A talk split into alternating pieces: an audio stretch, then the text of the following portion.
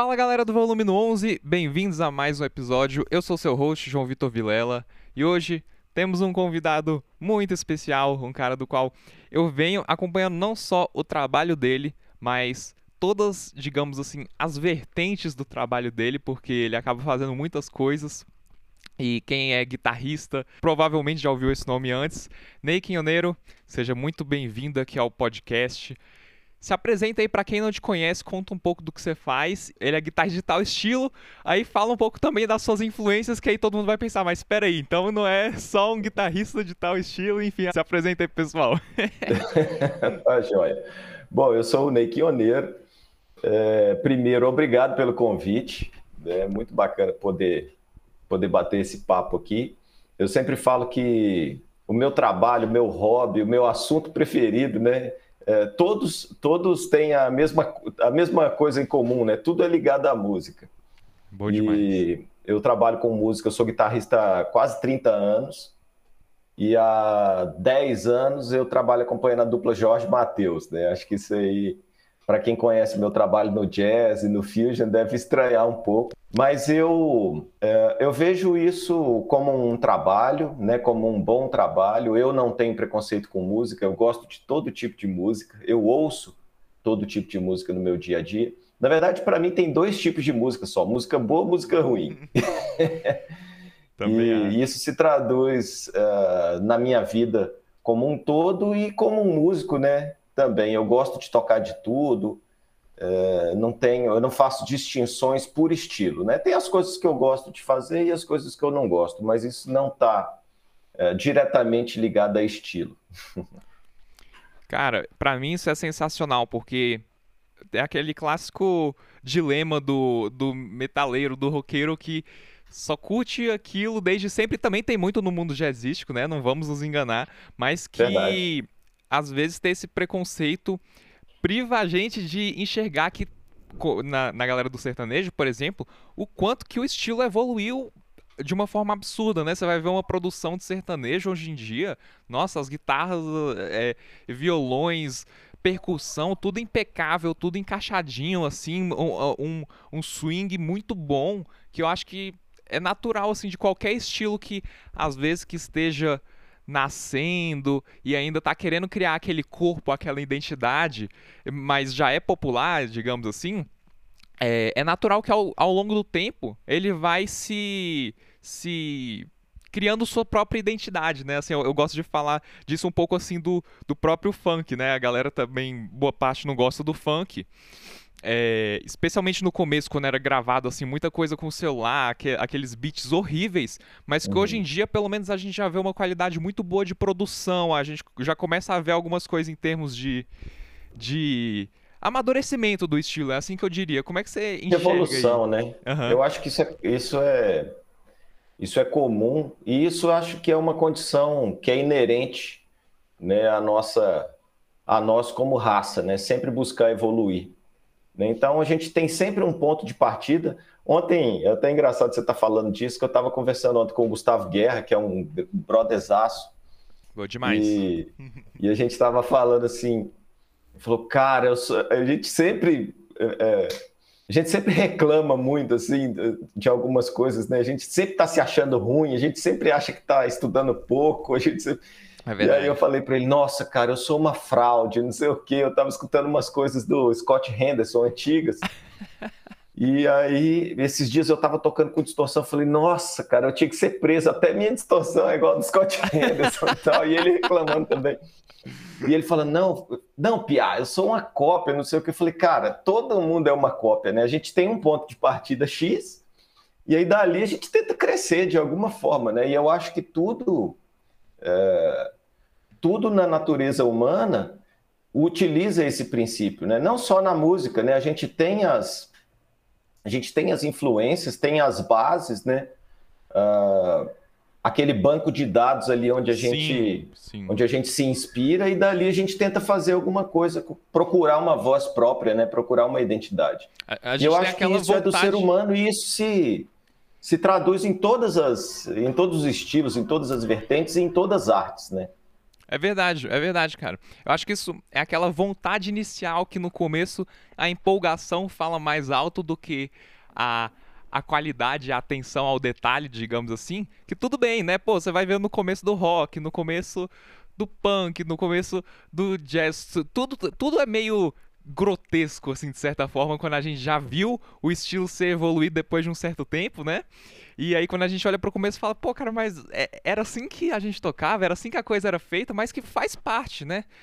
O, o, os, Não, os gênios. E que isso do... é bom demais. Imagina se 20 anos depois você se ouve tocando e acha que tá bom. Né? Isso tá muito errado, né? É. Isso, tá, eu sempre falo, eu, eu quando eu ouço as minhas coisas eu detesto. Tudo que eu escuto meu antigo, eu detesto.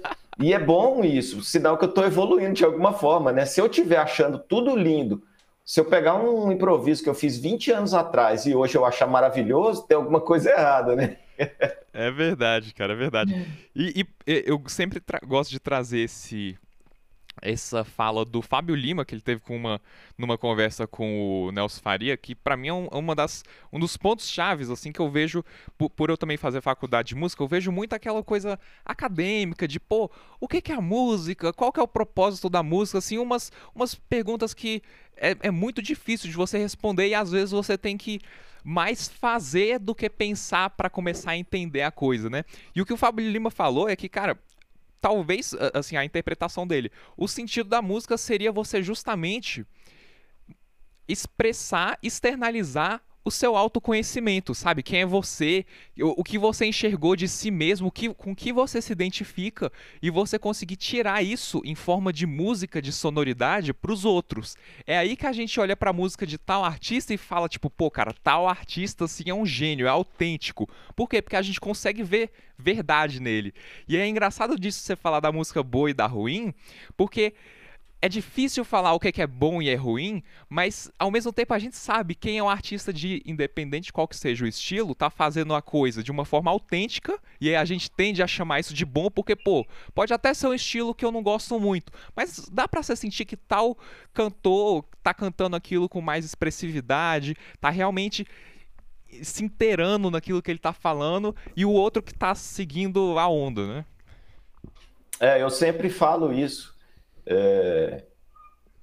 E, e, o público, de alguma forma, cara, eu não sei como, mas o público, o grande público consegue perceber isso. Eu também acho. Né? É...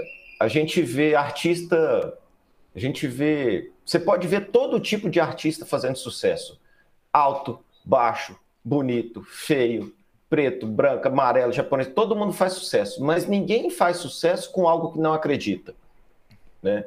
É, chega no Chimbinha e fala para ele que o carimbó é ruim. Ele vai quebrar a guitarra na sua cabeça. E aquilo lá para ele é a melhor coisa do mundo, é a, é a, melhor música do mundo, é a que ele faz com mais prazer.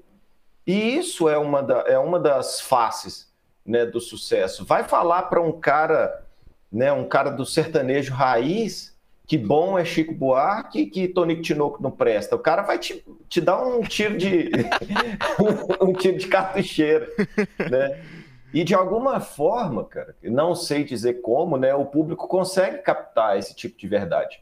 A gente teve um caso, é, para mim é recente, talvez você não, ah. você é bem mais novo, mas eh, talvez você não tenha pego essa fase. Teve aquela época do do Fala Mansa, né? Do, do como que ele chamava? Forró universitário. E era. E assim, apareceu o Fala Mansa, que era uma dos caras que juntaram ali para tocar nas festinhas da faculdade, e que eles tocavam aquele som porque era o som que eles curtiam, era uma formação totalmente esdrúxula, né? Tinha violão, tinha uma percussão gigantesca, não tinha baixo, acordeão, era, uma... era tudo tosco, assim, né? Uns caras novos, uns caras jovens, universitários fazendo som. É de raiz do Nordeste, né? Então, assim, era muito improvável que uma coisa dessa fizesse sucesso. E fez. E quando fez sucesso, veio um monte de gente tentando fazer igual. Cara, e hoje a gente não lembra de nenhum desses, né? Hum. Eu continuo lembrando do Fala Mansa, que era aquele som que os caras faziam, que provavelmente eles estão fazendo até hoje. Porque independente de estar é, em voga, né, de estar em sucesso, já era o som que eles faziam, já era o som que eles curtiam fazer, eles devem estar fazendo até hoje. E os outros todos, cara, foram ficando pelo caminho, né? Então, de alguma forma, eu acho que o público consegue captar esse tipo de, esse tipo de verdade, né? tipo de coisa. É verdade, porque o hit aqui ou ali pode até acontecer, mas você se permanecer após o hit, né? O, a sua, o, o sucesso, digamos assim, é mais difícil você manter ele depois de ter acertado um, porque você pode ter acertado um assim na pura sorte, né? Então você se manter no topo é mais difícil do que você chegar ao topo, porque às vezes você chegou lá ao topo, caraca, bombei com uma música só, mas e aí, né? Tantos casos aí dessa geração aí, não querendo falar mal da, que é o clássico, né, da, da geração cringe, ah, não sei o que, mas que você conseguir atingir um sucesso de TikTok, um sucesso de Instagram e desaparecer depois disso. É, a gente está vivendo essa. A gente está vivendo justamente essa fase é, do estúpido fazendo sucesso, né? Da coisa vazia fazendo sucesso, é. sem conteúdo fazendo sucesso. E, cara, mas você não lembra qual que era o grande último, o grande sucesso do mês passado? Cara? É verdade. Né? Cadê, sei lá, eu nem lembro mais, eu nem sei citar exemplo. Cadê o cara do caneta azul, né? É. Aquilo não era sucesso? Ah, um sucesso. Cadê? Desapareceu. Por quê? Porque é um negócio vazio, sem conteúdo. É, é, é, chega a ser bizarro, né? É, porque é vazio, não tem conteúdo. Como é que você vai manter uma coisa que não tem conteúdo artístico, né? Nenhum. Então a gente está vivendo essa fase aí, é a fase do, é, da estupidez em voga, né? É as coisas vazias fazendo um sucesso que é fugaz, né? Que é sucesso hoje, mês que vem a gente não sabe mais o que, que é. Parece aquela, aquela música do Titãs, né? É, a, como é que é? A maior banda dos, dos últimos tempos da última semana. É, né? nossa, nossa, nunca foi tão atual isso aí. o, e pelo menos isso me dá um pouco de esperança, sabe? conseguir perceber que esses hits fazem hits, são hits gigantescos, mas que desaparecem em pouco tempo.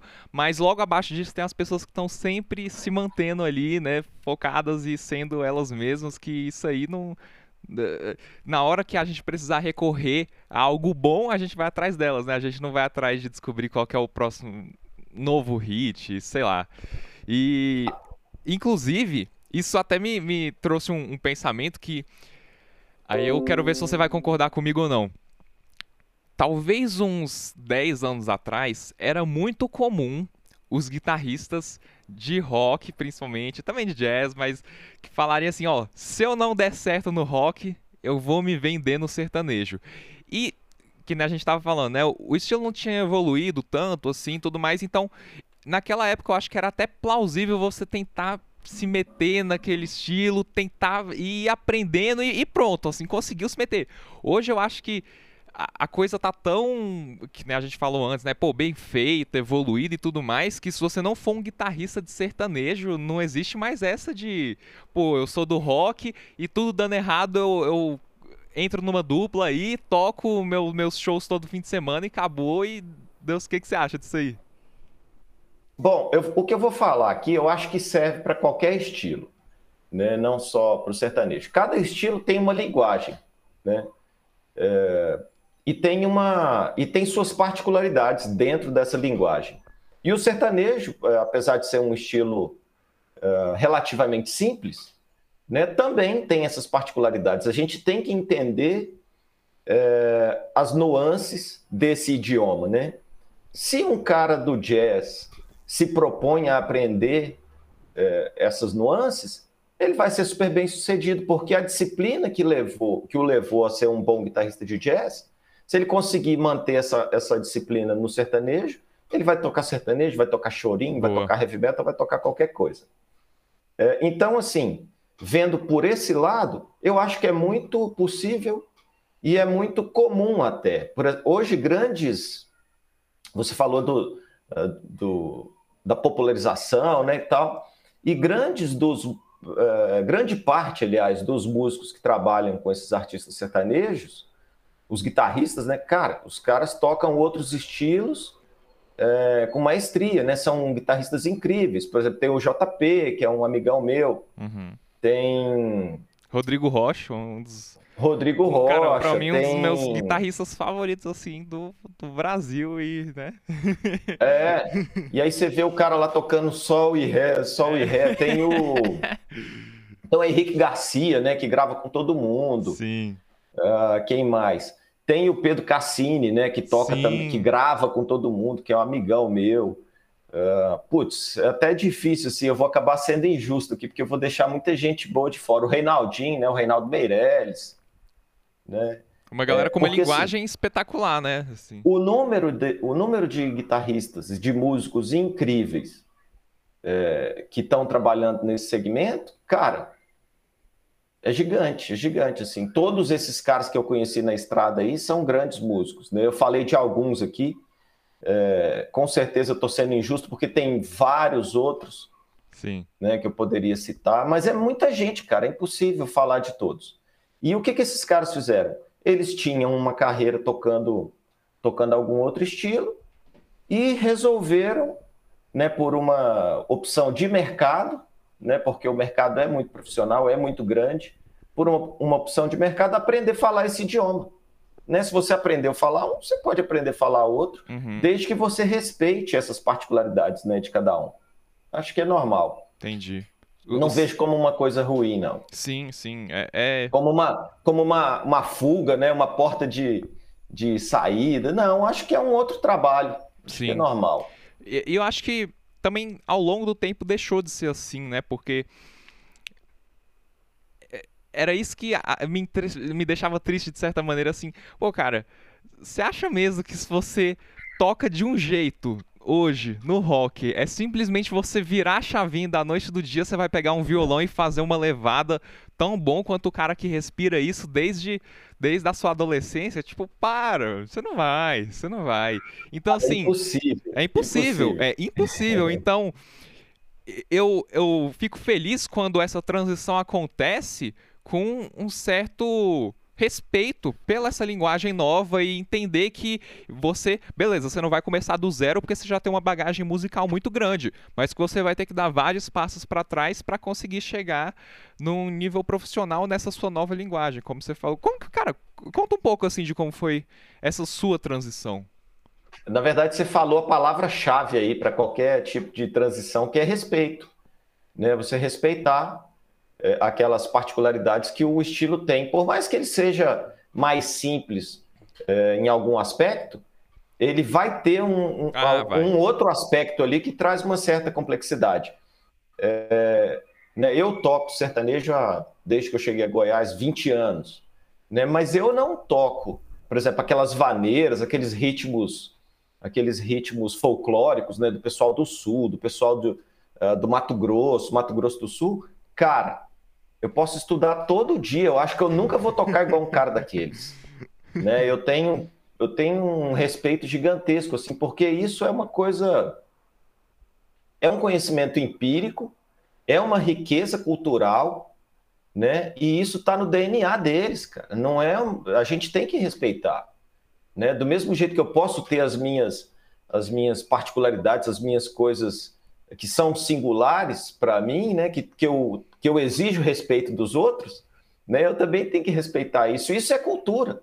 Né? Isso é um aspecto muito forte da cultura, esse tipo de coisa. Né? Também acho. Eu... É, é, é, também, cara, também acho que é por aí. É, é, eu gosto de usar o exemplo do, do meu guitarrista, assim, número um, saca? Pra mim, o, o Guthrie Govan é o meu, meu guitarrista favorito. E eu vejo ele tocando as coisas com uma naturalidade que eu percebo que assim, claro que não é desculpa, mas ele começou a tocar guitarra tipo muito, muito, muito novo. Então ele toca com uma naturalidade de que aquilo que ele toca é dele, sabe, de certa forma. E por mais que eu tente adaptar a minha linguagem para soar um pouco mais country como a dele, um pouco mais bluesy assim como a dele de vez em quando, ou algumas coisas cromáticas aqui assim do fusion, é, eu, é eu, também tenho esse mesmo senti sentimento que você tem em relação a aprender algo que, entre aspas, não é seu, né? Pô, eu sou um guitarrista do centro-oeste e eu, de vez em quando, me proponho a tocar baião, assim. Que, você acha? Então, eu não me engano. é, em, em, pensar que eu vou tocar com a mesma naturalidade do que o nordestino. Claro que eu, com muita prática, também que nem é seu caso, com, com as levadas sertanejas, enfim, você consegue chegar a um nível de profici proficiência muito legal. Só que, é, também como o seu caso do Scott Henderson, às vezes tem aquela síndrome de impostor um pouco, né? De, de pô, é, também não, não sou eu ao mesmo tempo. é verdade. Mas isso também não pode te limitar, né? Também não pode te limitar. Eu acho que todo. As pessoas têm uma, têm uma ideia muito muito errada, eu não queria dizer errada, equivocada, né, sobre a, a obtenção de conhecimento. Né? A gente tem a impressão, não sei porquê, de onde surgiu isso, mas a gente tem a impressão de, de que o conhecimento vai te tolir, né, vai te prender. É né? verdade. E é justamente o contrário. Quanto mais coisas você aprende, mais livre você fica. Né? É, o conhecimento tem uma propriedade incrível, que ele é a única coisa que você nunca vai perder, cara. Né? Você pode perder dinheiro, você pode perder saúde, perder mulher, filho, gato, cachorro. O conhecimento que você adquiriu é seu, é a única coisa que é sua de verdade. Né? Então, assim, é, por mais que você respeite né, essa particularidade de um estilo, de uma região, de uma cultura, é, isso não pode também te limitar é, de querer fazer aquilo, de fazer, de querer entender aquela identidade, né, de querer ter aquela é, ter aquele sotaque né, na sua forma de ser, na sua forma de, de tocar é e de falar. Né? Eu acho que isso aí é, é uma coisa que a gente não. Eu acho que a gente tem que tentar, ao máximo, nunca se limitar com nada. Né? Eu acho que isso aí é o grande segredo para a gente estar tá sempre crescendo. Né? Se você fica se limitando, se você pensa que não pode isso, se você pensa que não vai ser bom naquilo, você não vai ser. Né? Você tem que ser, cara, eu vou fazer. Né? Pronto. Quanto mais você fizer, melhor você vai ser. Né? E se você pensa, ah, não consigo, ah, não faço, ah, isso aqui é difícil. Cara, música não é difícil. Difícil é você operar um vaso capilar no cérebro de alguém, né? difícil é você, sei lá, você é, remendar uma, uma artéria, remendar o coração. Isso é difícil. Música não, a gente tem só que fazer. O resto é, o resto é dar nome aos bois. Acho que é que música não é pra ser difícil, né? Essa é a parada.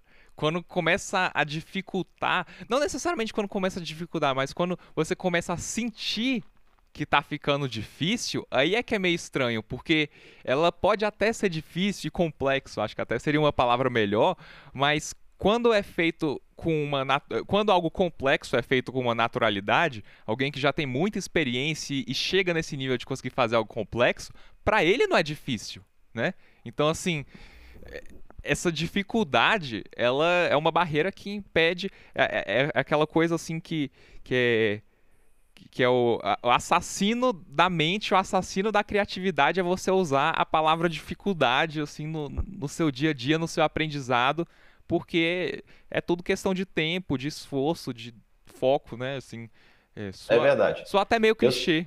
Eu... é, mas é um clichê que as pessoas não trazem para a vida, assim. Elas é, é, clichê. A gente vê todo mundo falando isso o tempo inteiro, mas a gente não vê as pessoas vivendo isso no é, dia a dia. É né? Então a gente tem que continuar falando, porque eu sempre falo uma coisa.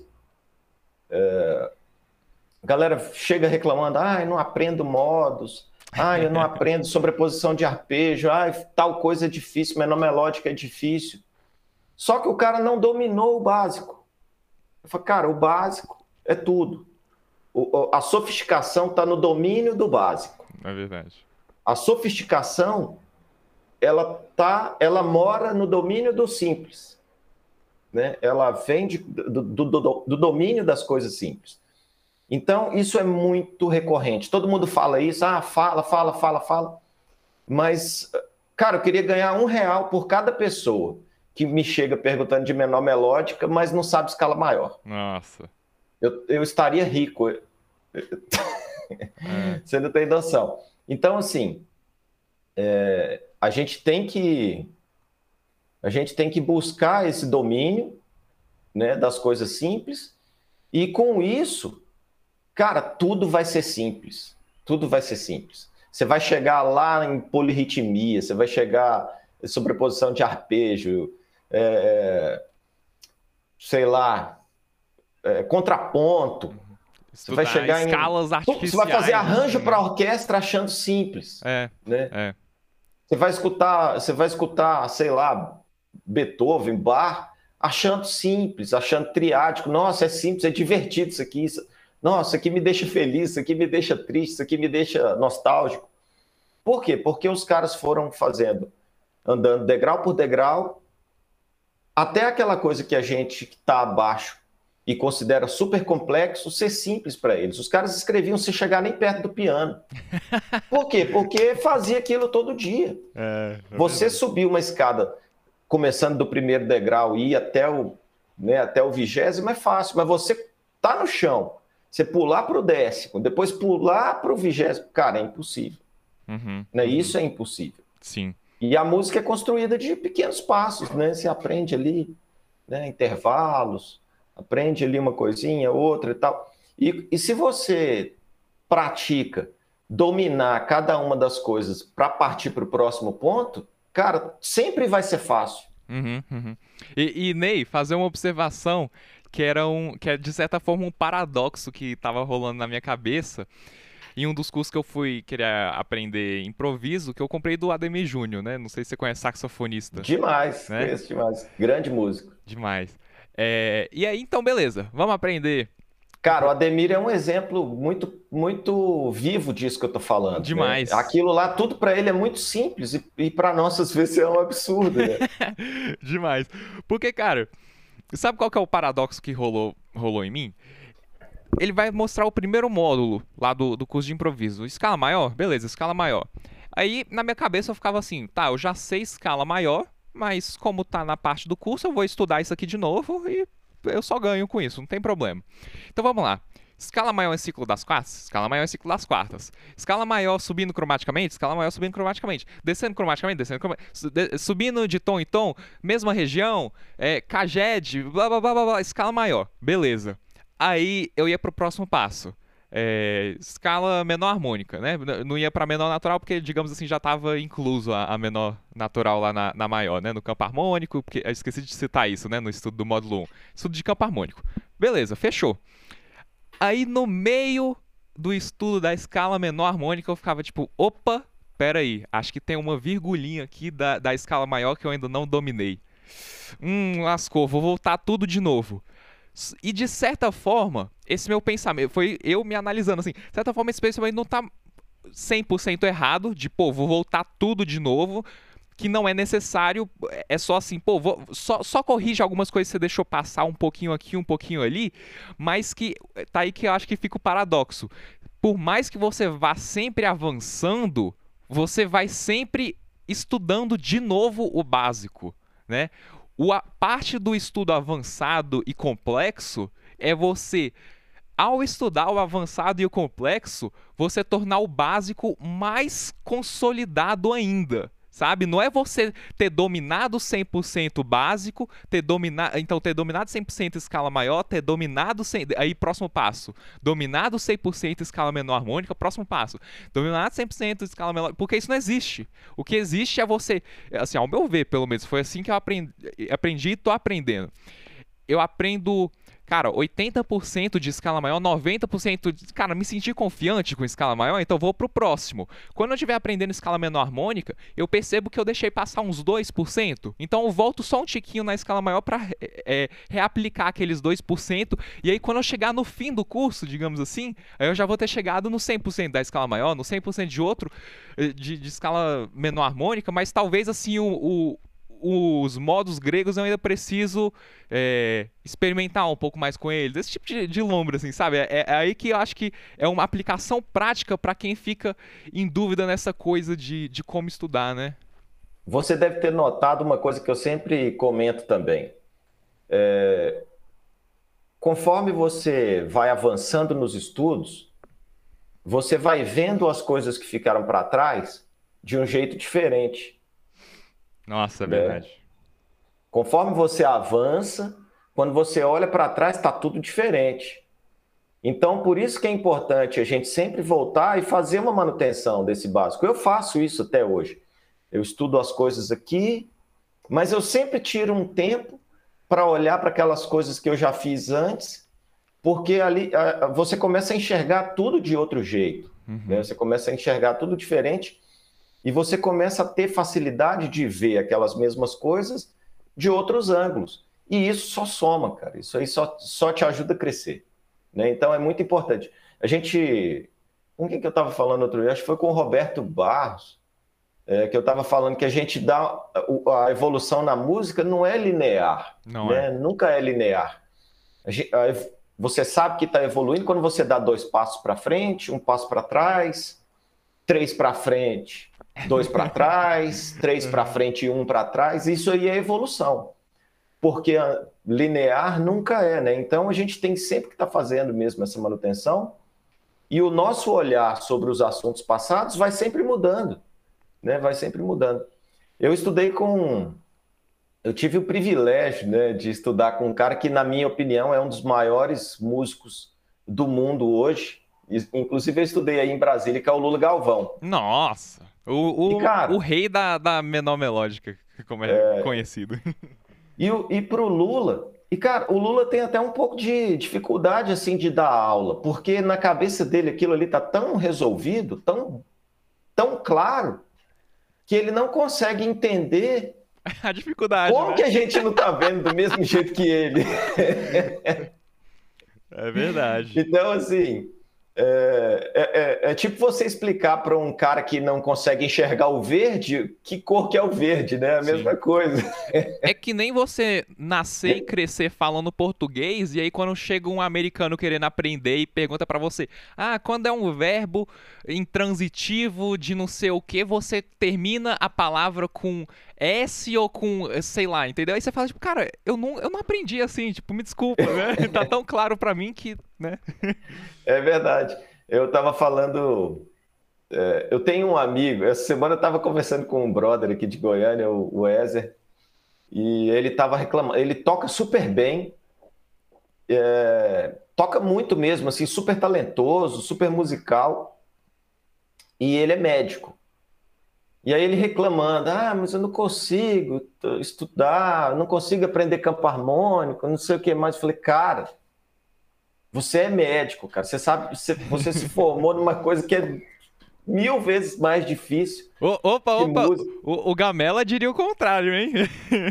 não sei se não, você sabe aquela assim... frase do Gamela que ele fala. Não, não. É, ele fala é, ele falava para os alunos dele, né? Que eu tenho um professor também que é aluno dele, o, o Genil Castro. Não sei se eu estudei com o Genil também.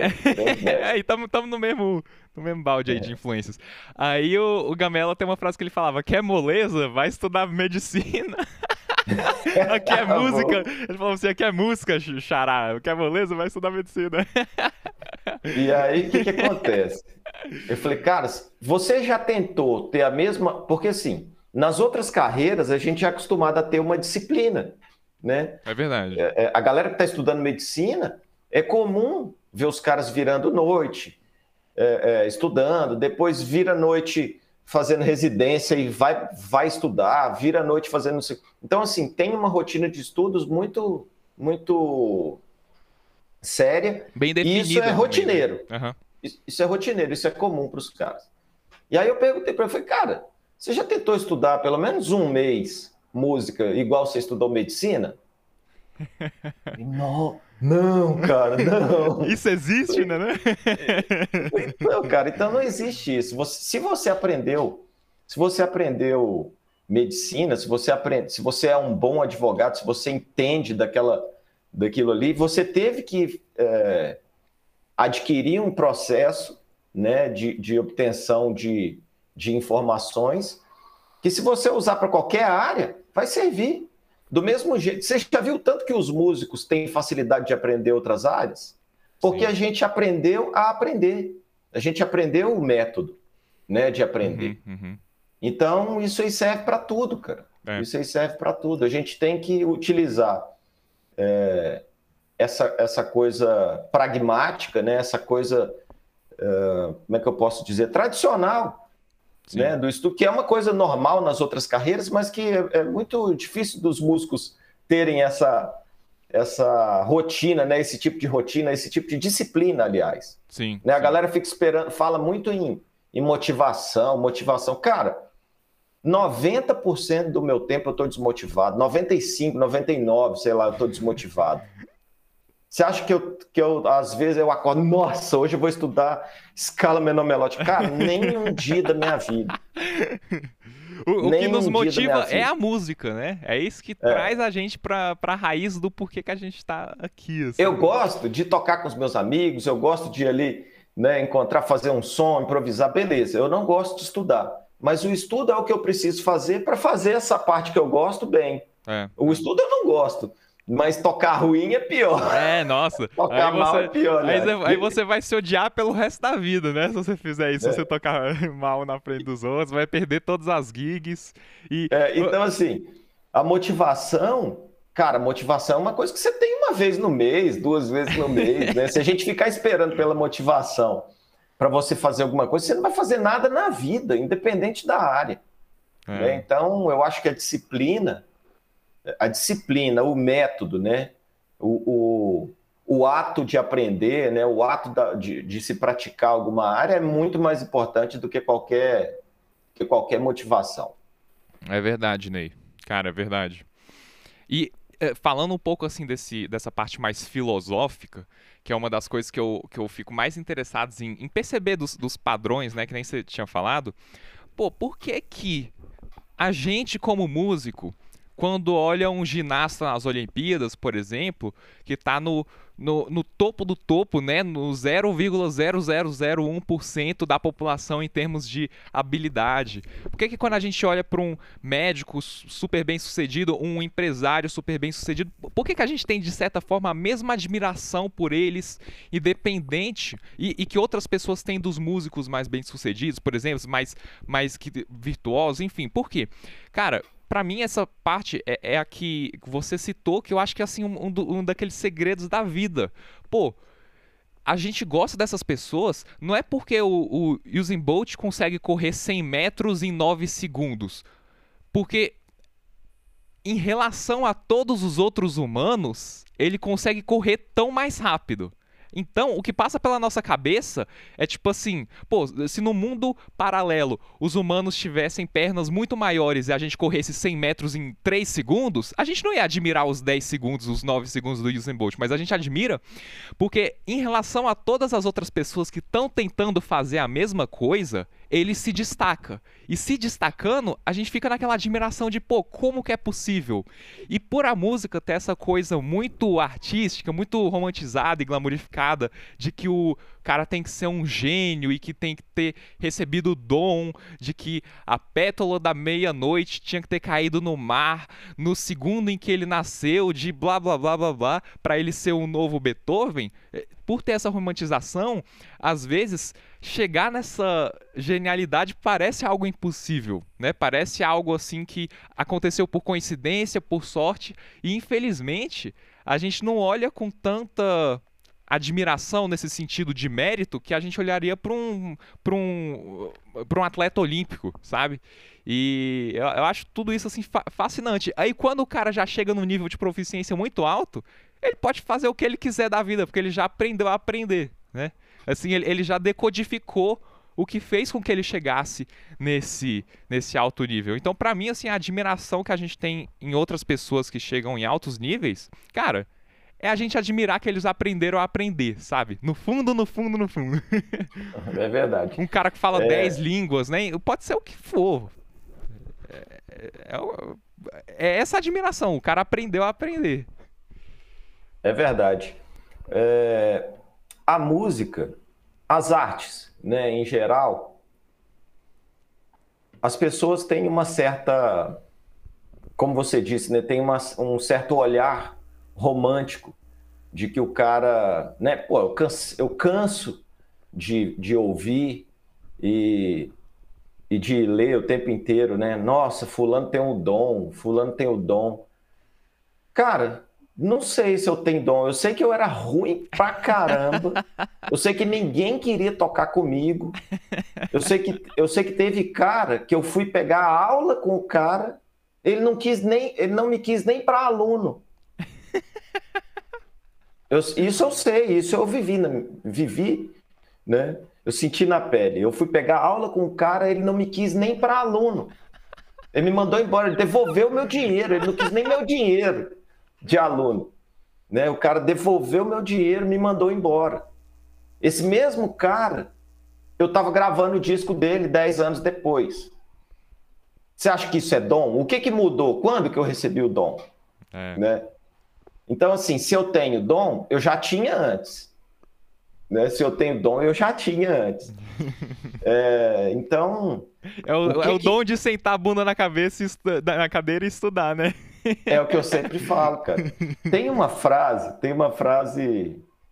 Eu não sei, eu já, eu já vi falando que era do que era do Thelonious Monk, já vi falando que era do Keith Jarrett, eu nunca sei de quem que é. é. Na verdade, eu acho que é aquelas frases de internet que, ah, que aparecem aí na internet e vão dando dono sem o dono nem saber. É, que alguém chamou um pianista é, de gênio. Falou, não, não sei o que, você é o gênio. Ele falou, não, gênio não, eu sou o pianista mais estúpido do mundo. Eu estudo 12 horas por dia para fazer isso aqui que eu estou fazendo. Nossa. né? Então, assim, é, essa, as pessoas veem o resultado, né? Que é muito bonito, que é que está relacionado à arte, que está relacionada né, a, a, essa a esse olhar artístico, né, que a gente tem pelas coisas. Uma das admirações que a gente tem pelos, pelos atletas de elite é que aquilo, é, eles fazem aquilo num nível de excelência tão grande que é uma arte, né? É. Cara, é uma arte, é uma, os caras é uma obra de arte sendo pintada na sua frente, né? Então isso é uma das coisas que chama atenção. Mas os caras não veem que o Bolt treinou, cara, três anos, quatro anos, e que ele vem dedicando os últimos 10, 12, 15 anos para correr aqueles 9 segundos. Né? Exato. Ninguém. Agora, isso por quê? Porque a partir do momento que eu falo que você tem o dom, que você tem o talento, é, eu tiro a minha responsabilidade de não alcançar o mesmo nível que você. Uhum, uhum. Eu atribuo a responsabilidade é, da, é, de chegar à excelência a um fator externo, esotérico, inalcançável, que você tem, graças a Deus, e que infelizmente eu não tenho. Eu não tenho culpa que eu não estudo o mesmo tanto é. que você. Eu tenho culpa que eu não recebi o mesmo dom que você. E assim, é, pode soar meio grosseiro eu falando isso, meio, meio pedante, mas na verdade é, é não é. É só para explicar que as pessoas querem ter o que você querem chegar onde você chegou sem fazer o que você fez para chegar lá. Uhum, né? Acho uhum. que isso aí simplifica tudo. É. O, o que chama a atenção não é o trabalho duro da pessoa, né? E, e. É, é, e o que a gente mais tem que admirar é o que eles fazem por trás das cortinas, não não que faz na frente da cortina e que chama a atenção de todo mundo, né? Para quem realmente está interessado em ser excelente, assim, eu, eu, gosto de pensar dessa maneira. Cara, a parte atrás da cortina tem que ser mais interessante do que o, o, o que o povão admira. Então, assim, é muito diferente você pensar que que nem você falou, né? Pô, eu tiro a responsabilidade de mim mesmo se eu coloco essa anestesia de falar: ah, não, tá tudo bem, eu não cheguei lá porque eu não tive as mesmas oportunidades, porque nunca foi para mim, porque. Né, é, é, é, diferente, é diferente. E. E, e, não é tão chamativo, né? Pô, quantos Usain Bolts a gente tem? Quantos, quantos, sei lá, Anderson Silvas de, de qualquer área dessa? Dependendo, uhum. cara, a gente pode ter sei lá, 7 bilhões, 8 bilhões aí, dependendo da, da população da Terra, se todo mundo der, der o mesmo esforço, quem sabe, né? Mas uh, são muitos poucos, são muito poucos os que se sacrificam para chegar nesse, nesse nível. Se, se, se os 7 bilhões tentarem fazer os 9 segundos, o Bolt vai ser o que fizer em 8. É verdade. É verdade. É, é por, cara, é por isso que, por exemplo, a gente olha o futebol dos anos 50, 60 e às vezes fica tipo, cara, pô, o nível do futebol era meio ruim, assim, era meio bagunçado, todo mundo jogava meio torto, sei lá. Ah, e esse exemplo é usado, inclusive, muito na NBA com o Michael Jordan. A galera fala, ah, que para mim é, é, é, o exemplo mais tosco assim que eu já ouvi de, de, de opinião de fã. Ah, será se, se o Michael Jordan jogasse hoje ele ia ser tão bom quanto um LeBron James? Eu falo, ah, cara, é óbvio que se você pegar ele no nível que ele era antigamente e, e, e, colocar ele na NBA nos dias de hoje, é óbvio que ele ficaria muito provavelmente, sei lá, na média ou abaixo da média, porque o nível subiu tanto. Mas ele estava tão à frente da época dele que. Será que não subiu tanto por causa dele? Exato, não só subiu tanto por causa dele, mas se você trouxesse o nível de dedicação que ele tinha naquela época e colocasse ele na ambientação que ele poderia ter hoje, ele iria se sobressair em relação ao. Exato, ele ia se sobressair em relação ao ambiente dele. Porque aí já foi estudado porque muito mais. Porque a condição humana seria a mesma. Exato. Aí já a ia condição ser... humana, o pensamento de crescimento, né, a vontade. A, a o, o dedicação, como é que eu posso disciplina. Dizer? A dedicação com, com o processo, né? Tá na Sim. cabeça dele, não tá na época, é. tá, tá nele. Exato. Então, imagina aquela dedicação com as condições que a gente tem hoje, uhum, uhum. né? Sem contar que se não existisse ele naquela época, provavelmente o basquete nunca teria chegado ao nível que está hoje. Sim, sim. E, e aí, imagina o Michael Jordan, sendo o Michael Jordan, com a disciplina dele, mas com os técnicos de hoje em dia, os analistas de hoje em dia, os terapeutas de hoje em dia, o preparador físico, é, até psicólogo, massagista, equipamento, tudo, tudo de altíssimo nível. Pô, ele ia sobressair tanto quanto, não vou dizer mais, um pouco mais ou um pouco menos, mas tanto quanto naquela época, justamente por ter essa mentalidade que é, é, é vira até o, o, clichê, né, do mindset. né? É, o, ele teria aquela mesma mentalidade com muito mais condições de crescer. Talvez hoje ele fosse muito, muito mais relevante, muito mais importante né, do que ele foi na época. Uhum. E, e, interessante você citar o Michael Jordan, porque ele é um sinal, é um, é um exemplo claro disso que eu estou falando, é, do poder da disciplina. Ele acho que é um dos maiores exemplos que a gente tem. Com certeza. Né? Era um cara medíocre, abaixo da média, muito abaixo da média, de um time pequeno, que sempre chegava para treinar duas horas antes de todo mundo e saía duas horas depois. Uhum. Cara, é o poder da disciplina. Não é, não tem é, é, não tem. Outra é explicação, eu assim, eu diria. Você ia falar que, um, que o Michael Jordan, naquele primeiro time, era talentoso, tinha o dom do basquete? Cara, não ia. Uhum. Não ia. Então, o que acontece? É disciplina, é prática. É, é cara, é exaustivo. São mil arremessos Exa livres é, é... antes de começar o treino. Mil. É o que eu ia falar. Pô, pode estar tá chovendo lá fora, pode ser o dia feliz dele, o dia triste, ele pode estar tá desmotivado, né? Que nem como você falou, pô, 95%, 99% do tempo eu tô desmotivado, mas que vai ter mil cestas de dois pontos todo dia antes do treino, vai ponto final, né? Eu tive uma. Outro dia aconteceu uma coisa engraçada. Eu tava conversando. Eu postei. Eu uso o Pomodoro, né, para.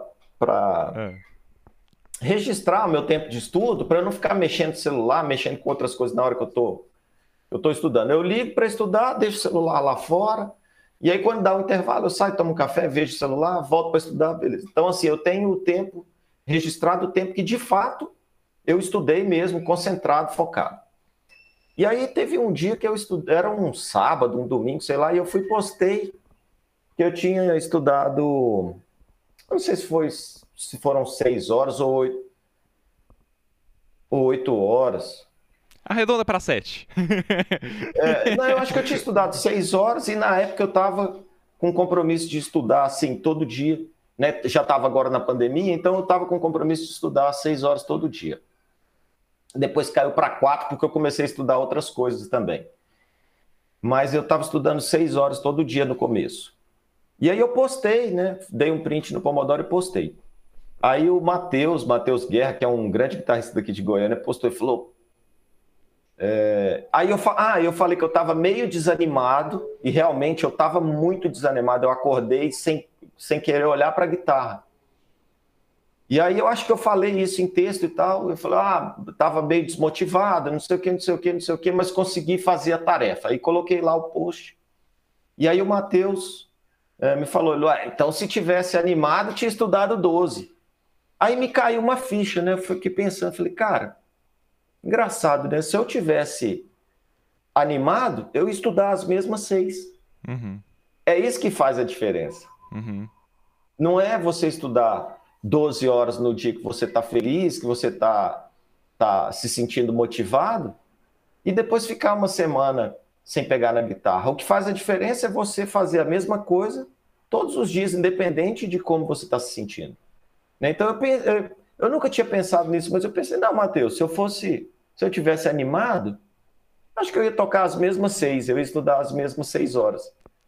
E, e isso é, é uma coisa que todos esses caras têm em comum, né? E é uma coisa que eu tento trazer também para minha para minha vida, para minha prática, né? É ter essa disciplina, é a disciplina acima de tudo. Verdade, cara. Demais, demais. Eu, eu acho fantástico esse tópico, assim, porque ajuda a desmistificar, né? Eu acho que um dos meus principais objetivos com o podcast é isso, cara. É uma outra coisa que os músicos fazem, que eu acho muito errado que os músicos fazem, é... e era muito comum, principalmente quando eu comecei a tocar, eles não, eles, eles não queriam que você visse isso. É... Parece que era legal. Você chegar pro cara, nossa, tá tocando bem, hein? Tá estudando muito. Não, tô não. Não sei é. Tipo assim, como se aquilo tivesse caindo do céu. Uhum. E isso afasta as pessoas. Sim. Né? Isso afasta as pessoas. Quando você pega uma informação é, simples, né? Um negócio que acontece muito, eu vejo muita gente na internet pegando assuntos bobos, assuntos simples. Gente, música é uma coisa simples. Música é uma coisa que uma criança faz sem saber. Música é uma coisa que o vento faz quando bate nas folhas, é uma coisa da natureza, uma força da natureza, uma coisa simples. O que a gente faz com o estudo de música é dar nome aos bois, que também é uma coisa simples, mas música é uma coisa simples. É lúdico, é, é para ser divertido, é para ser fácil.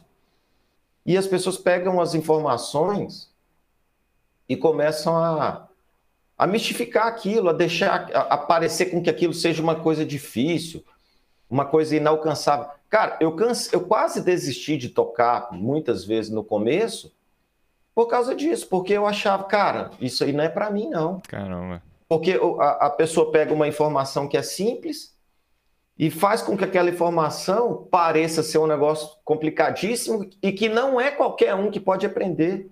E, cara, qualquer um pode aprender música. Eu vejo gente falando na internet, eu fico possesso. Cara, qualquer um pode aprender música. Hum... Existem casos raríssimos é, de doenças, né, mas é muito raro, de doenças que impedem né, as pessoas de aprender música, que essas pessoas que têm essas doenças é, é, é, um, é uma disfunção chamada amusia, é uma, uma classe né, de doenças que provocam essa condição de amusia. Elas não conseguem é, é o que perceber, perceber ritmo, diferença de ritmo, ah. diferença de altura de nota, essas coisas.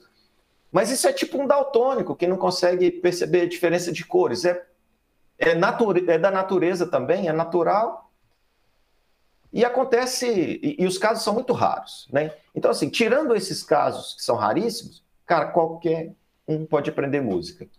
Quando eu vejo alguém pegando uma informação que é simples, que é para ser passado de forma simples, e eu vejo o cara floreando aquilo ali para dizer que o que ele sabe é muita coisa, cara, eu fico possesso. Eu tenho vontade de entrar na tela do celular e esmurrar o cara, porque isso afasta as pessoas. Tu, é, é, tu, todo esse tipo de prática, esse tipo de pensamento, de que não precisa se esforçar, de que isso é para poucos, de que tem que ter dom, tem que ter não sei o quê. Cara, tudo isso afasta as pessoas da gente, afasta as pessoas da música, afasta as pessoas da arte. Atrapalha né? muito. Para cada música bonita do Beethoven que você já ouviu, tem 10 feias. E o cara é um gênio. O, ele é, é reconhecidamente um gênio. Né? Mas mesmo assim, o cara trabalhava, trabalhava, trabalhava, trabalhava, acertava. Trabalhava, trabalhava, trabalhava, trabalhava, trabalhava, acertava. Então, assim, é humano, qualquer um pode fazer, é simples, basta fazer do jeito certo.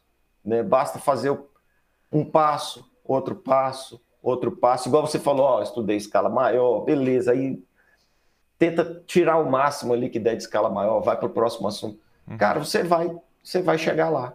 Uhum, uhum. E... É, e, tudo, e tudo que fala de, é, contrário a isso, né, que tira essa simplicidade da música, é, é, afasta as pessoas da gente e afasta as pessoas da arte. Isso é muito ruim para nós. Uhum. Estude tudo que você for estudar com a mesma intensidade que um BB King da vida estudou uma pentatônica, né? Não? Pois é. Se ele faz aquilo com uma pentatônica. Né? Cara, né? O que, que você vai falar? É lindo demais, é arte. Né? Do mesmo jeito que um Malmsteen grava um Rising Force, é o BB King tocando aquela pentatônica dele. É. Né? A mesma, eu vejo a mesma a mesma beleza nos dois, Isso. né? Não são tão é, diferentes, é, né? Eu vejo a mesma beleza no Bolt correndo os 9 segundos, eu vejo a mesma beleza, né? Em tudo isso, tudo isso é arte, né? E tudo isso é humano, e tudo isso se chega através de muito trabalho, cara. É. É, é, no final das contas não são tão diferentes, né? Só seguiram não. caminhos diferentes pô, se o, se o Bolt tivesse se apaixonado pela música desde criança, eu não duvido que ele seria um, gênio da música. E qualquer, qualquer outro exemplo aí para qualquer outro, outro cara que, que se aplica. Cara, todo mundo que tiver essa disciplina que esses caras têm no esporte vai se destacar. Cara, hoje, se o Bolt falar, cara, eu vou ser neurocirurgião. Cara, daqui uns dias a gente vai ouvir falar do Bolt neurocirurgião. Por quê? Porque o cara sabe o que, que tem que fazer. É. Ele, ele, aliás, ele sabe não. Ele faz o que tem que fazer. É. Porque saber, todo mundo sabe, ou pelo menos fala que no sabe. No nível ou no outro, né? Todo mundo sabe que tem que estudar, é. todo mundo sabe que tem que se dedicar, mas por que, que não se dedica? Porque aí já é outros 500, né? Exatamente. E o cara não, ele traz a responsabilidade para ele. Né? Ele fala: não, não importa, não importa. É, a responsabilidade é minha, é eu que tenho que fazer o trabalho porque eu que quero crescer. E todo mundo que tem essa mentalidade, independente da área, cara, vai se destacar. Vai se destacar. Eu conheço é, músicos, né? Porra, eu toco há 30 anos, mais de 30 anos já. É, eu toco profissionalmente há 30 anos. Nossa! então, assim, eu vi muita gente é, que a gente vê assim, acha que o cara não tem um pingo de talento e você fica uns anos sem ver, de repente o cara explode. De repente o cara explode e aparece fazendo, fazendo arte. Né? Que a, a arte é quando você extrapola o técnico, extrapola o, o conhecimento. Né? Uhum. E eu já vi grandes é, é, caras de grande talento. Na verdade, os mais talentosos, é, eles ficam na mediocridade porque aquilo parece que vem tão fácil para os caras que eles não querem fazer o trabalho duro. E aí vai ficando pelo caminho.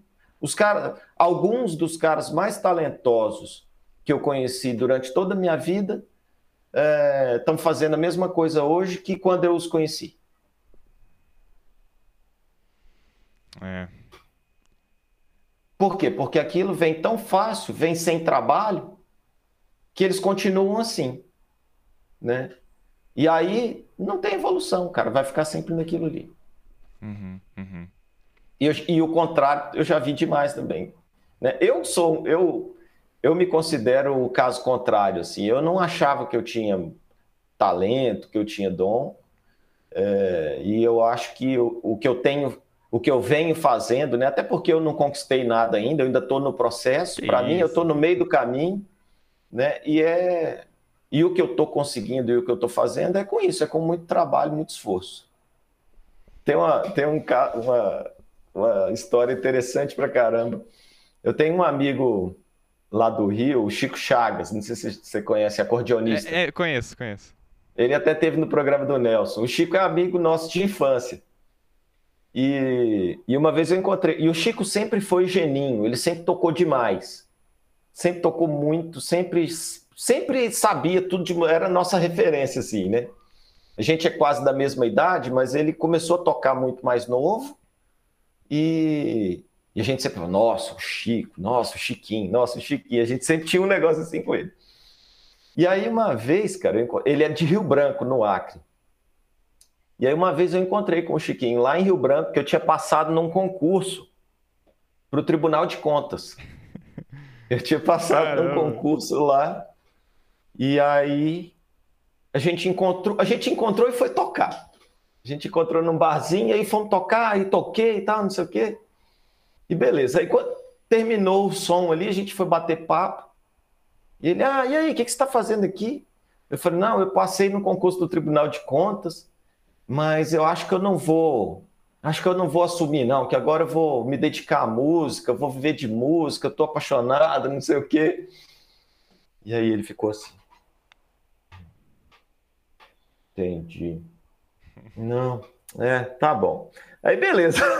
Aí ele não falou nada, né?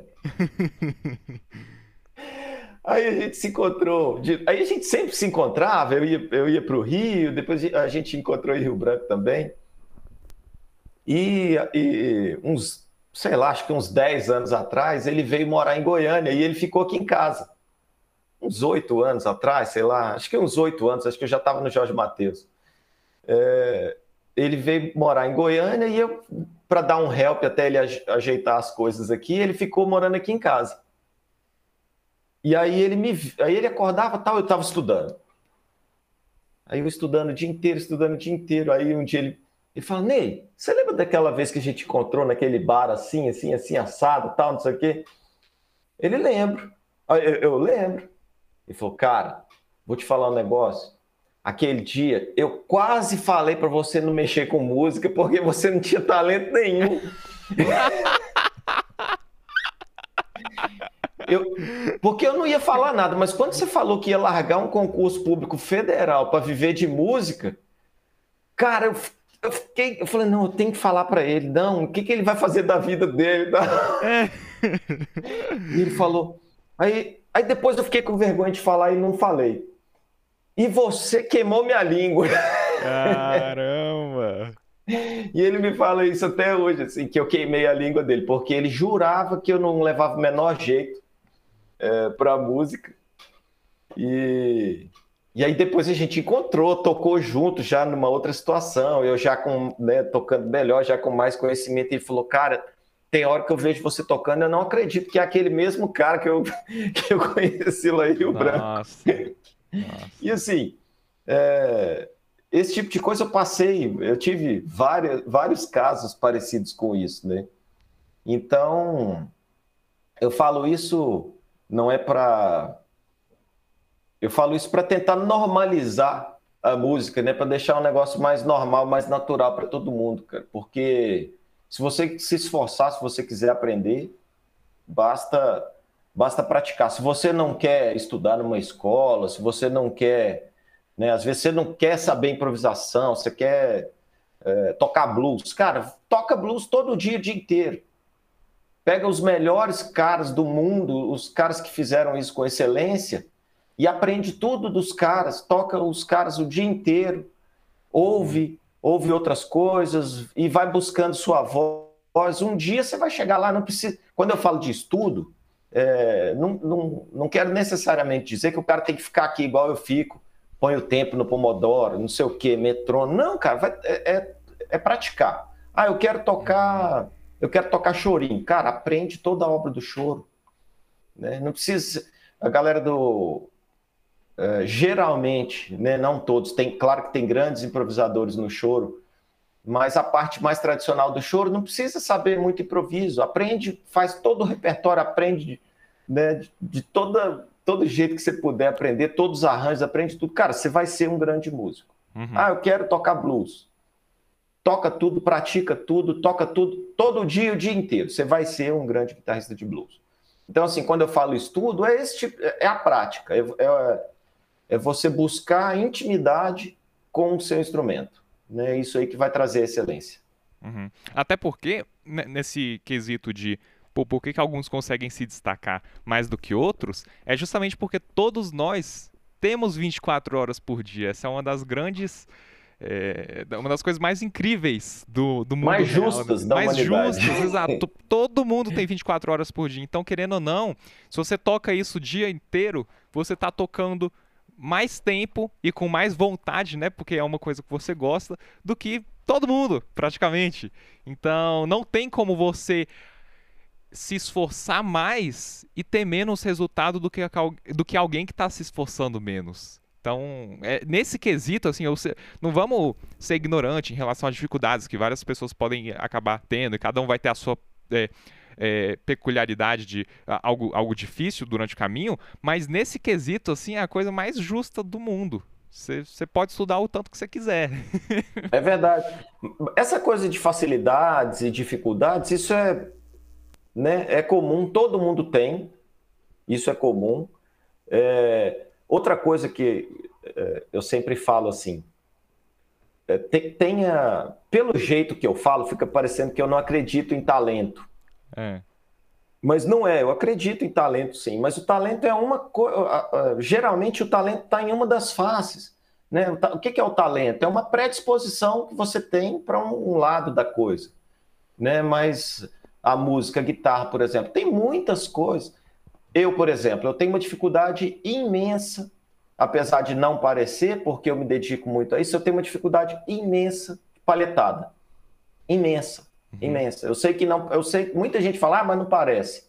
Mas é porque eu dedico muito do meu tempo a resolver isso, né? E eu acho, eu acho muito difícil. Mas tem coisas é que eu nunca estudei na vida. Por exemplo, ligadura, eu nunca estudei na vida. Eu nunca uhum. estudei nada, ah, quero fazer uma frase aqui, não sei o que, com ligado. Beleza, eu vou e faço. Isso é talento. Eu tenho uma facilidade ali para aquela faceta ali. Eu tenho dificuldade com a paletada alternada. É, eu tenho outras facilidades, por exemplo, eu tenho. Eu aprendo uma música, eu nunca mais esqueço. Quando eu aprendo bem, né, e eu pratico, toco aquilo ali, eu nunca mais esqueço. Se eu for fazer o baile hoje que eu fazia com 15 anos, eu vou fazer. Caraca. Né? É, dificilmente eu esqueço as coisas que eu aprendo e que eu toquei por um certo tempo assim. Cara, muito raro assim. Eu, é, eu posso dizer que eu sei 80% de, das músicas que eu aprendi na minha vida inteira eu ainda sei. Né? Então, isso é uma facilidade que eu tenho. Uhum. Né? É, eu conhe... Aí, eu, por exemplo, o Gustavo. Só que eu tenho muita dificuldade em aprender, por exemplo. Uhum. Né? Eu vou tirar um solo muito difícil, uma frase complicada. Nossa, eu quebro cabeça. Aí o Gustavo Guerra, cara, ele aprende aqueles solos incríveis lá, aqueles negócios absurdos, aquele negócio do outro mundo. Ele aprende em minutos, cara. Em meia hora ele tira um, um solo daquele do, do John Petrucci lá, ele tira em meia hora, 40 minutos. É impressionante. É incrível. É impressionante. O cara é uma máquina, né? Mas aí, aí se ele não, não ficar praticando, ele piar uma semana, aquele solo assim, ei, não lembro mais não, não sei mais uma nota, não sabe mais nem o tom. Parece que é tão fácil para ele tirar que ele nem preocupa em reter a informação. É, é. A, a dificuldade então, assim, de um lado pe... é a facilidade de outro, né? E para cada um é... é... diferente, então... Isso é do ser humano, né? É comum, a gente tem essas coisas mesmo, é, essas particularidades, né? Não adianta, não tem como fugir disso. E nesse papo, inclusive, de desmistificar não só a, a música, mas as pessoas também, é que, é, direto, assim, eu, eu vejo, pô, gente jogando pedra em famosos, digamos assim pô, vê o cara com depressão, com problema de alcoolismo e fala, pô, mas o cara é famoso, tem o dinheiro que quer do mundo, tem o que quiser da vida, digamos assim. Como que o cara vai passar qualquer tipo de dificuldade na vida, né? E, e cara, não, não é bem assim. Posso né? falar uma coisa? Ah. Esse, esse é o ambiente, esse é o ambiente ideal para se adquirir esse tipo de, de, de disfunção. Né? Porque a gente, é, o nosso cérebro é uma máquina de resolver problemas. Uhum. você vê, você vê amputado é, é, escalando o Everest, você vê amputado batendo recordes é, paralímpicos, né? Por quê? Porque a gente é uma máquina de, de, superar desafios. O nosso cérebro é uma, é uma calculadora. O nosso cérebro não, é uma calculadora de problemas. Ele é, ele é feito para resolver problemas. Uhum. Né? E, e isso é normal, cara. Isso é normal. Quanto, quanto menos, dependendo da sua estrutura emocional, né, de como foi construída a sua mentalidade, você ter tudo é o ambiente ideal para ter esse tipo de problema. Né? Porque a gente cresce.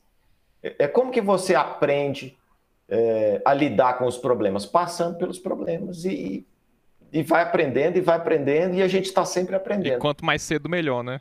E, é, e a pessoa que não e a pessoa que não passa por esse processo, né? E de repente tem tudo, ela está muito mais susceptível a, a ter esse, esse, tipo de desordem do que quem lutou a vida inteira. O cara que está lá com um braço só tentando bater um recorde paralímpico, ele vai ser muito mais forte mentalmente do que quem sempre teve tudo. Uhum. É, é, exemplo, tá aí o Jonathan Bassos, né? Pois é. Absurdo, cara. Aquilo lá. Aquilo parece mágica, cara. Se alguém me falasse, eu nunca ia acreditar numa coisa daquela. Uhum. Ou então, pelo menos, eu ia acreditar, mas ia acreditar que o cara tava tocando um, dois acordes ali, tocando a musiquinha do, do, do Nirvana, um é. negocinho fácil. Não, bicho, o cara toca uns puta solo, toca umas coisas difíceis com o pé. Cara, é absurdo. É, aí você vai falar que o ser humano tem limite? Uhum. Se me falasse, quando eu comecei a tocar guitarra, que era possível tocar do jeito que esse cara toca com os pés, bicho, eu não ia acreditar nunca. Falar, não, isso é coisa, isso é conversa para boi dormir, mandar você sair de pé. Não, sai daqui. Exato. Né? O Jeff Healy, né? O Jeff Healy, que além de cego, ele, ele pegou a guitarra, ele tocava um pouquinho de piano, ele pegou a guitarra e achou que o jeito certo de tocar guitarra era daquele jeito, né? Caramba. Você conhece Jeff Healy? Não, ele não. Não? Então, ó, pesquisa para você depois. E, e, ele era cego, então vou, vou explicar aqui rapidão. É. Ele, era, ele tocava um pouquinho de piano e ele era cego, acho que ele ficou cego aos quatro anos, se eu não me engano. E, e ele tocava um pouquinho de piano e apareceu uma guitarra, ele pegou a guitarra, botou no colo e tocou com a guitarra no colo. Ele tocou a carreira dele inteira com a guitarra no colo. E era um absurdo, assim, você vê o cara tocando, se você não vê, se você só ouvir, você fala, não, esse cara tá tocando normal, né? Caramba, caramba. E, e, quem é que vai chegar e falar que tá errado, né? e, e, quem que vai colocar limites para isso, né? É. Porque, cara, a gente está engatinhando ainda nas artes, a guitarra é um instrumento super novo, né? Nas artes em geral a gente está engatinhando, e na música muito mais, e na guitarra muito mais, cara, né? Uhum. Na guitarra, na guitarra a gente não tem nenhum é, um protocolo de estudo concluído ainda, a gente não tem, cara. É. Né? Por exemplo, você vai estudar violino, tem toda uma, uma escola, né? um processo que já foi feito, refeito, testado, né? retestado milimetricamente. Eles sabem onde você tem que respirar, onde que é o arco assim, onde que é o arco assado. Você vai estudar piano, tem escola X, escola Y, né? Tudo muito bem tudo muito bem detalhado, né? É, é, minuciosamente explicado e testado e retestado. Cara, na guitarra a gente pega a guitarra, cada um sai tocando do jeito que der a louca, né? então, assim, é tudo muito novo. Onde, quem que vai falar qual é o limite? Quem que vai falar qual é o certo? E ainda não deu tempo. É verdade. Yeah, cara, demais. Pô, vamos ficar por aqui. Eu, eu, inclusive, tinha até separado alguns outros tópicos que aí fica para uma parte 2, porque eu, eu, eu quero deixar esse podcast em específico, assim, muito em volta desse tema que eu acho que é um tema muito bom, assim, de. de de talento, de excelência, dedicação, foco, mentalidade. E para mim uma das partes mais legais, fazendo paralelo tanto com filosofia quanto com esportes, que eu acho que um dos maiores pecados que a gente pode ter como músico, alguém que fica muito focado numa área só, é não olhar para os lados, né? E, e, aprender com os outros, aprender com, com quem já fez muito mais, né? Assim, com quem já tem muito mais experiência do que a gente. Acho que acho que esse é um dos motivos pelo qual eu gosto tanto de esporte, sabe? De acompanhar os grandes. É, eu acho aí. que tudo que a gente falou aqui se aplica a qualquer área, né? Sim, sim. Né? Quase tudo que a gente falou se aplica a qualquer área, não é só para não é só para música, muito menos para guitarra. O Roberto Barros, né? Ele é fissurado em esporte, né? é. não sei se você sabe, não sei se você acompanha ele. Não, eu só gravei um podcast de acho que três horas aí com ele, acho que um dos mais longos até hoje, só dele, que massa. dele nessa, soltando essa neura aí de esporte, mas tô ligado. É, ele é super, ele é super disciplinado também, é super... Ele é um cara que tá buscando isso que eu acabei de falar, né? Do protocolo. Né? Uhum. Ó, o jeito certo de tocar guitarra é assim, o jeito certo de fazer tal coisa é assim, o jeito certo. Né? Ele está buscando desenvolver isso aí.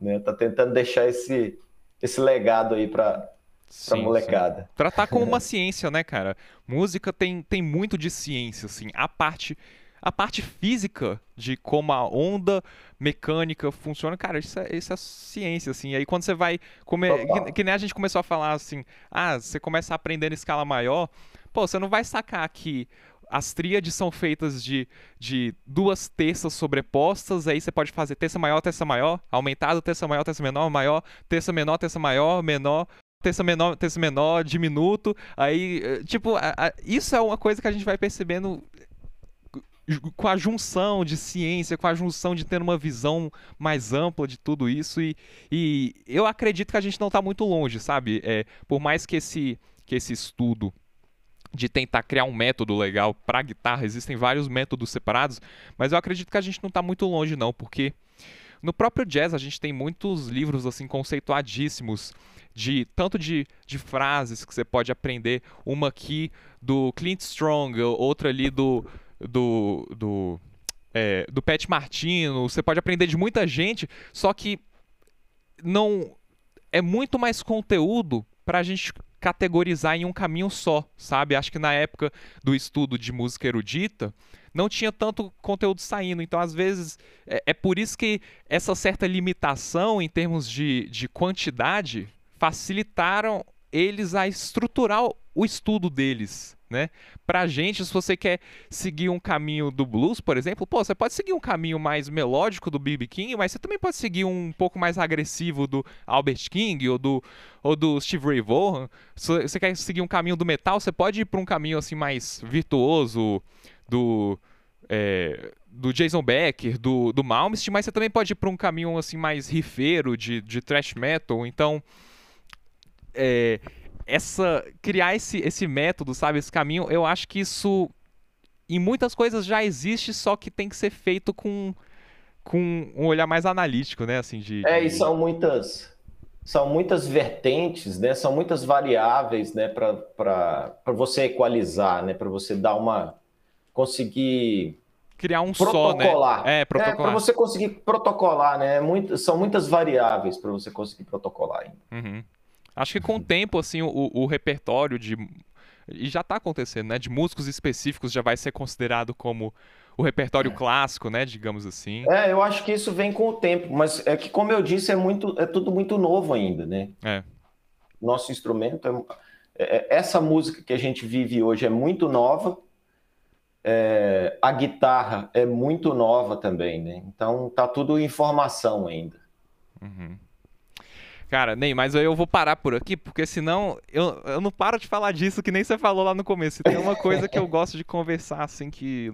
Nossa, eu fico o dia todo é, é música, mas eu tenho que parar isso aqui para praticar e, e, despausar a vida. Imagino que você também seguir aí com seu dia.